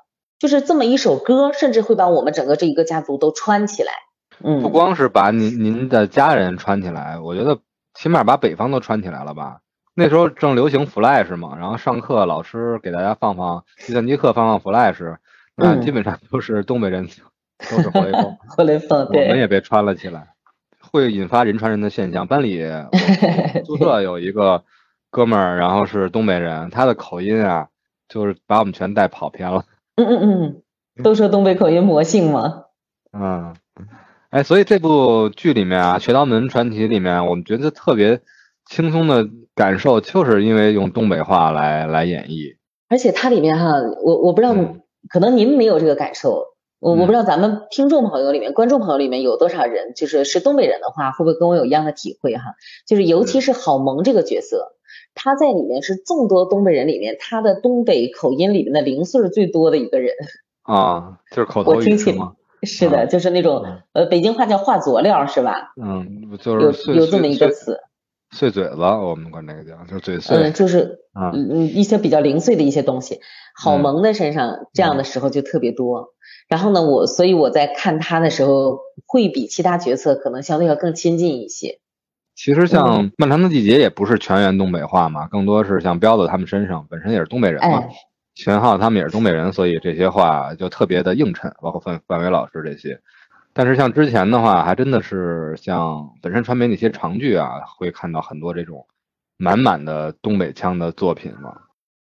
对，在最近有些电影也在应用啊，像最近。热映的，刚才提到了大鹏老师啊，我们也可以一块儿给大鹏老师宣传一下。包括大鹏老师现在正在上映的作品，像《第八个嫌疑人》，大家喜欢这些东北演员，喜欢大鹏老师、大鹏导演的话，可以去支持一下。包括年底跨年的时候，也会有大鹏老师的年会不会停。同时呢，我们绝对领域和我们的有台上面专家也做了我们自己的观影会——湖光观影会，经常和我们像直播间的名字啊，像喜马拉雅等平台做一些联动合作。然后我们的专场的观影团也会有这些影片的呃影迷专场，也希望大家在直播间关注我们。然后另外呢，刚才我们提到了很多作品啊，像《漫长的季节》、像《平原上的摩西》，还有没有提到的，我个人非常喜欢的两部作品，我们也都在之前的节目里聊过，像《钢的琴》和《白日焰火》。我觉得也相当不光是代表了东北电影的一个高度，也其实代表了华语电影的一个位置的两部作品，我非常的喜欢。那这些解读们，大家也可以到喜马拉雅上面去收听。包括绝对领域的往期作品，以及且慢 FM 的一些电影电视剧的分享。好，那刚才我们主要聊了一个雀刀门，我们用了第一趴来聊，第二趴呢聊了很多东北的这些从喜剧开始，从喜剧演员，然后和呃影视演员、导演这些作品和这些伤痕文学和这些乐观的意象表达，聊了很多影视剧综和东北的这些串联和交织。那最后呢，更和大家有共鸣的话题，我觉得就应该是跳出影视作品之外，就是我们国人的，不光是东北人，不光是北方人，而是中国人的东北情节。无论是大家有什么样的印象，无论是否刻板，无论有什么样的感受，其实对东北应该都是大家在。生活上、经历上、感受上不可忽视的一个重要的一个组成部分。那正好，今天我们趁着玉宁老师在，咱们东北主播在，是吧？咱们就聊聊大家心目中的东北吧。有什么想主要先先是给自己做一个，因为更多的解答一会儿可能都针对着咱们的玉宁老师啊，包括我们的网友啊、听友、直播间的朋友们也可能会提一些问，有没有什么想先做一些限定表达的？提到东北的时候，很多人会觉得，嗯，比较代表性的一个词应该叫东北味儿。嗯，就是虽然这个词它的语境，东北味儿呢？哎，我现在就想说这个，可能就是用在不同的语境，这三个字它的意思是不一样的。有的时候，比如说我们说话的时候，就像刚才您提到说，好像我宿舍里有个东北的同学，然后整个人都被他带走了，都带的变成东北味儿了。那这个时候指的就是东北方言、东北话它的魔性。那还有一个，有的时候说东北味儿，可能有的会觉得，嗯，想到东北的一些特殊的一些食材，比如说什么酸菜呀。嗯，什么猪肉炖粉条啊？是的，是的，是的。然后再有就是还有是什么呢？嗯，一些东北风。之前您提到的什么红绿色的一个对冲，还有那个什么大花背面啊，什么之类的这种。嗯嗯。所以我觉得，如果要是想聊一聊东北情节的话，东北味儿这三个字是是离不开的。那刚才我讲了这么几个点了，首先我觉得可能大家印象比较深的，还应该还是从语言这一方面入手吧。还是觉得东北话就又搞笑又魔又魔性，哎，您是这样一个印象吗？东北话肯定是这样啊，所有都那个，我们的朋友们也也也有在表达啊，东北人自带搞笑天赋啊，是的，锅包肉是吧？锅包肉，哎，嗯，那说到这些搞笑的话，这搞笑就是一个很大家的一个对东北的印象了。不光是这些喜剧演员，东北人平常都真的这么搞笑吗？其实我觉得搞笑的还真的是很多的。在我小的时候吧，有一些长辈的搞笑，那个时候我是欣赏不了的。然后我就从从爸妈的口中就说，哎，谁谁谁，呃，挺有意思。他们不会说搞笑这个词，他们就说，啊，你看那谁谁谁挺有意思的，呃，那谁谁说话多逗乐啊，这就是我们东北话说多逗乐。然后长大之后我才发现，哦，确实就是当上了大学之后，身边有好多同学都是外地的，就不再是东北的嘛。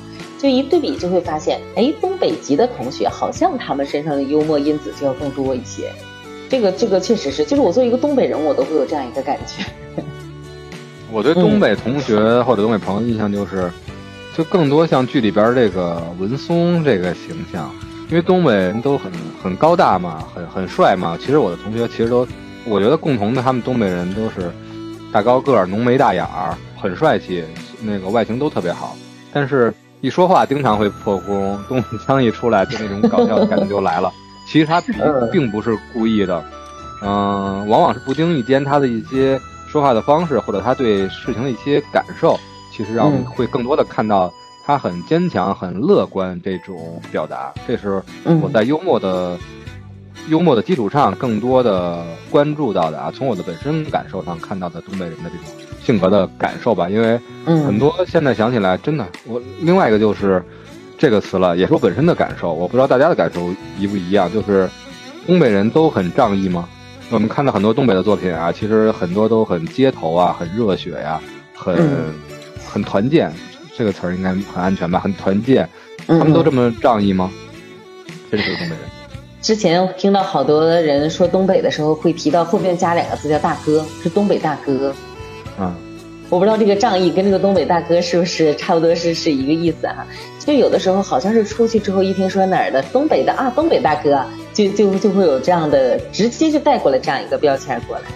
那你要说仗义，我其实我可以理解为是属于不太去计较个人的得失，有的时候可能会把别人的所他他的一些利益摆到自己的利益之上。其实这一点上来看，我觉得还是符合的。而且您提这个东北大哥啊，我经常去南方玩的时候啊，到很难很南的省份，然后可能北方的口音对他们来说比较陌生，然后分辨起来比较模糊，经常他们就会认为您是东北来的吧？这么问我，呃，就觉得好像是北方口音都是东北的。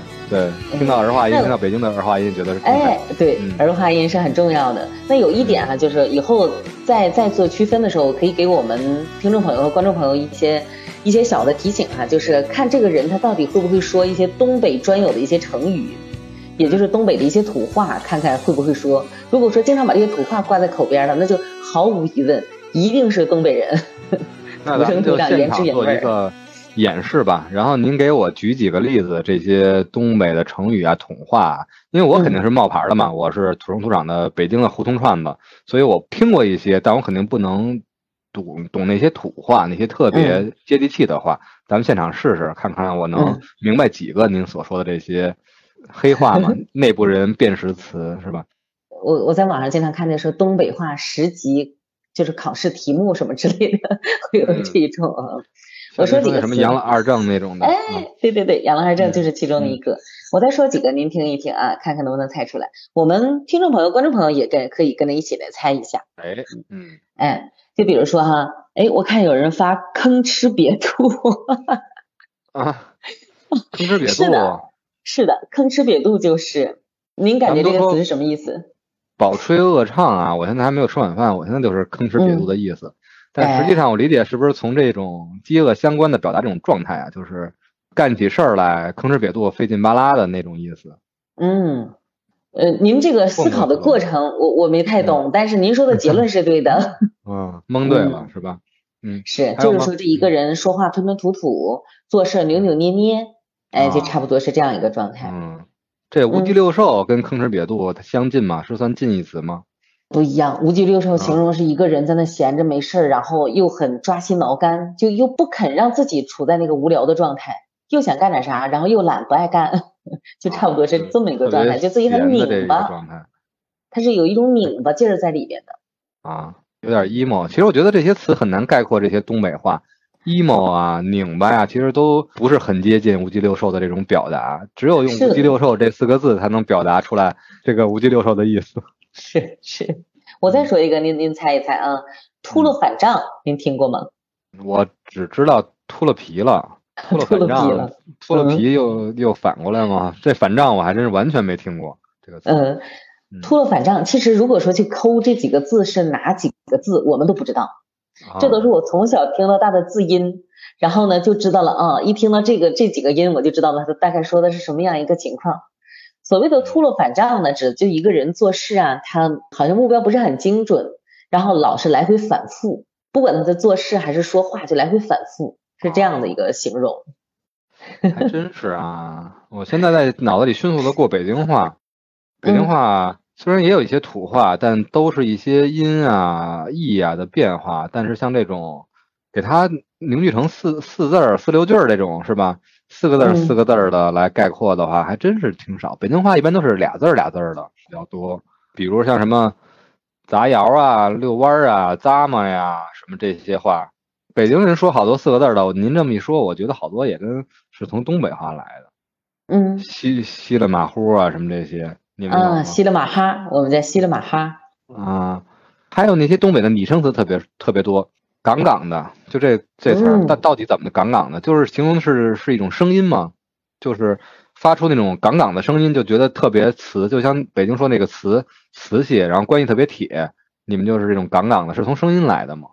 其实它是形容的是一种程度啊，就它可能会有的时候会省略掉它后边想要形容的东西，就是我理解它有点像英语里的就是 very 怎么怎么样，但是呢却把后边真正想说的那个词它就给忽略掉了。就比如说，呃，比如说我们洪忠老师特别帅，他就不会去说杠杠帅，他就会说洪忠老师长得杠杠的啊，就这就就可以了，就表明这个意思了。嗯，杠杠的就是这个意思。然后。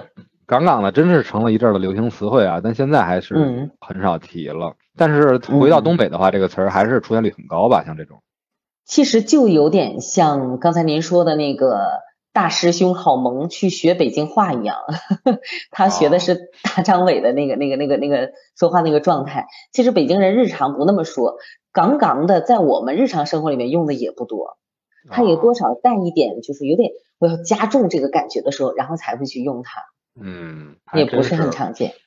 哎，问题来了，咱们的 直播间的朋友就问了、啊，这个问题啊特别有意思，为什么？为什么东北大哥不让瞅？瞅你咋的你瞅啥？啊？你瞅啥？嗯为什么不让瞅啊？其实这个应该有点跟刚才洪忠老师提到的那个仗义那个词可以挂钩到一起去。只不过仗义呢，我们听起来它就是一个妥妥的褒义词嘛，就是说的是好这个人他嗯很无私这个状态。但其实仗义背后多少还带一点有点大男子主义在这里边，就是自己老是更更的，我在这街上我是一霸。哥就是就是老大，就有点这个感觉。这个你瞅啥？其实他多少带点这个意思，就是我在这条街上我是棍儿，你看我一眼，对，不行，就就就是这这种。有的时候呢也会有发散，就你瞅啥，其实有的时候也会用来吓唬人。看我一眼，哦你瞅啥？然后就把他吓走了，也会有那么活学活用的。不能随便照眼儿是吧？是，其实就是互相挑衅的一个过程。嗯是棍儿，哎，对，是棍儿。嗯，贾冰老师在《狂飙》里面也也大概有过这种表达是吧？他的那个死对头，然后平了半了之后，以后吃饭你坐小孩那桌是吧？啊，是，嗯，大大人这桌你就别上桌了，大概就是这种辈分。如果是大哥那边觉得啊，你跟我对不上话，不是一个咖位是吧？就那个别瞅我了，大概是这个意思吧？就是这个意思，就是身份上的不对等，就是你不配看我，就是这个感觉。嗯嗯我看我们朋友还有提七的咔嚓，去了咔嚓，北京也差不多也这么说，嗯，嗯，就是干净利索嘛，比较麻利是吧？对对，不拖泥带水。终于说到一个我知道的这些四字土话成语了，有没有我不知道的？再给大家来解密解解密。再说一个，嗯，我也说个两个字儿的吧，就是鼠密，鼠密。啊，这词儿我知道，就傻眼了吧？大概这个意思。嗯啊嗯，是。那拉呼，啊拉呼，没听过，完全没听过。没听过哈？嗯，拉呼指的是这个人很马虎，很粗心大意。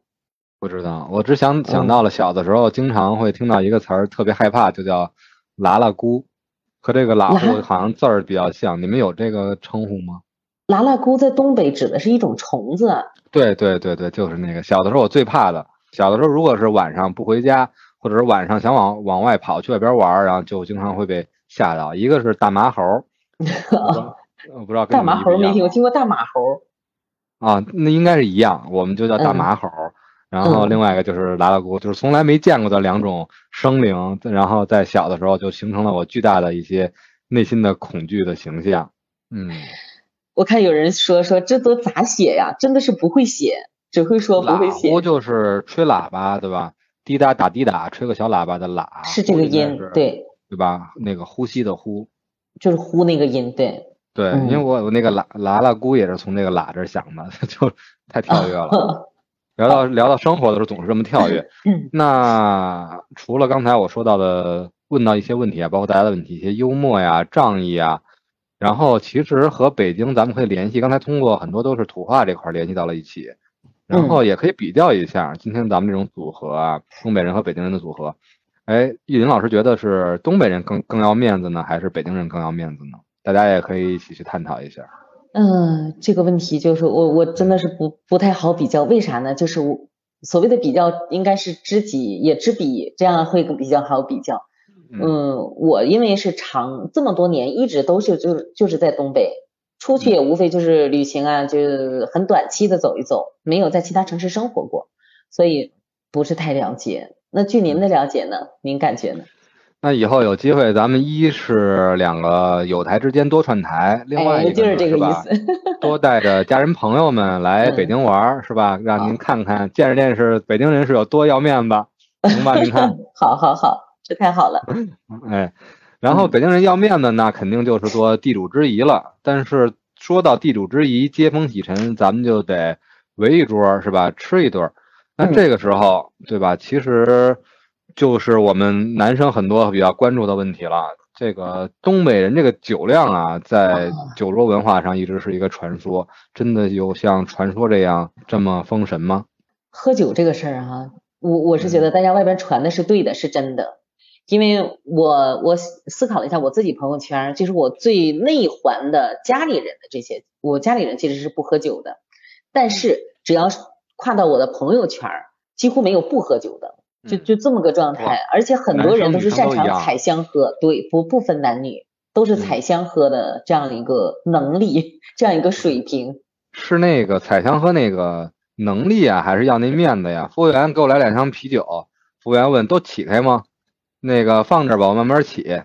然后聚完喝完之后，服务员推一箱半，会不会有这种情况？也会有这样的，也会有这样的。但是您说的那种，就是说，嗯，要不要都起开呀？有的时候真的是好全起开。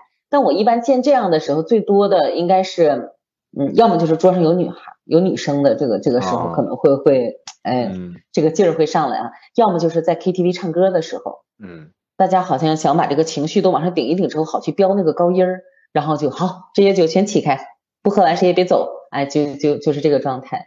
所以我觉得酒量啊，这个是有的。脑海里都出现了很多这些影视作品里边这个 KTV 的东北的形象了吧？刚才那个 呃。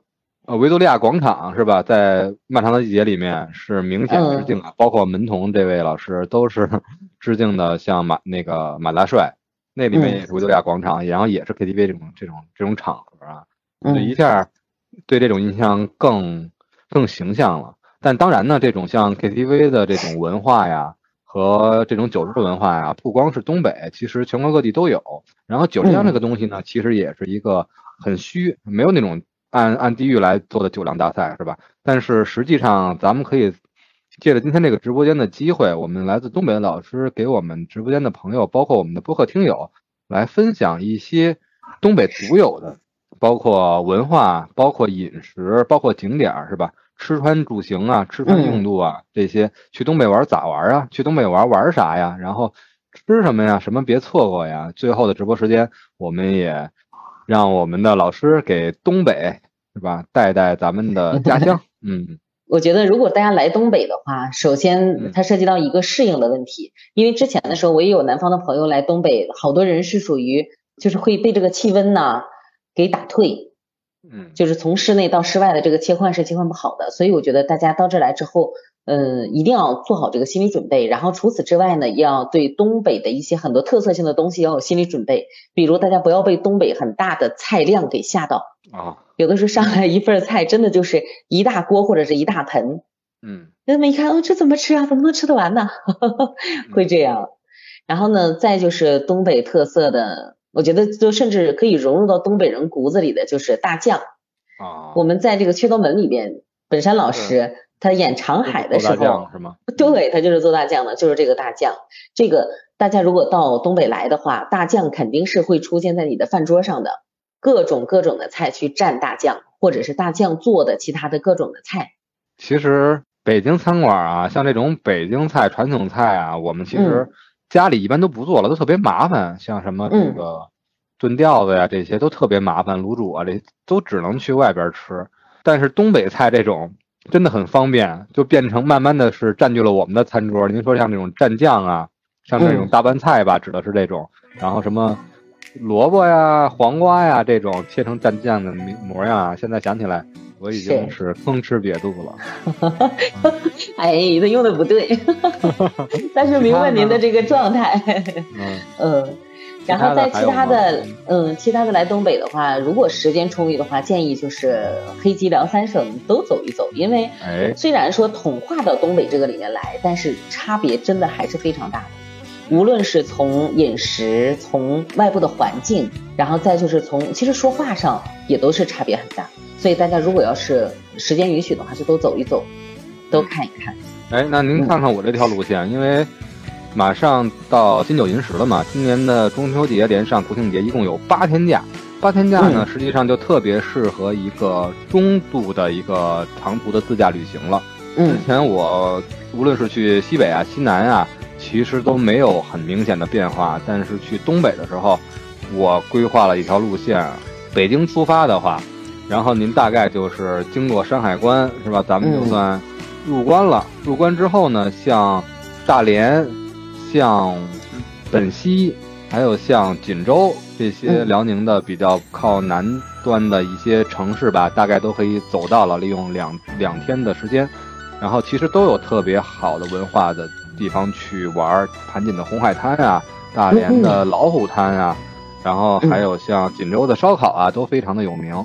是一路往北的话，有一个特别好的路线，就一路咱们就沿着海岸线，因为只有渤海湾这块是有海岸线的嘛，咱们可以沿着走。之后呢，就更多的是边境文化了。我就选择向北之后，就走了和朝鲜啊等国家的一个一个沿境的一个路线。这样的话，你会到像是什么？白山黑水嘛，去到，呃，吉林市，去到白山市，然后去看到长白山，包括之前呢更早可能会到达丹东这么有特色，对，隔海相望的这么一个地方。嗯，呃，过了丹东呢，长白山呢，领略了这些延边啊或者少数民族的这些文化之后呢，呃，我们还可以再往北前往什么牡丹江啊，什么哈尔滨啊，再往北就是太阳岛啊这些，一路上。你会不光是感受到东北的风情越来越浓郁，同时你会感受到气温的变化，而且你会感受到这三个省份细微的差别。那么以上呢，就是我完全今天被我们的东北嘉宾老师陈玉玲老师所影响和感受，更有一种东北认同感的这种邻居吧，算是邻居吧，咱们我的全体东北人的功劳，也是我们东北的荣幸。那就期待我们下次再能够在喜马拉雅的直播间相遇，然后感谢我们的嘉宾陈雨莹老师，然后谢谢您，谢谢胡子老师。之后咱们再会，大家再见。好的，再见。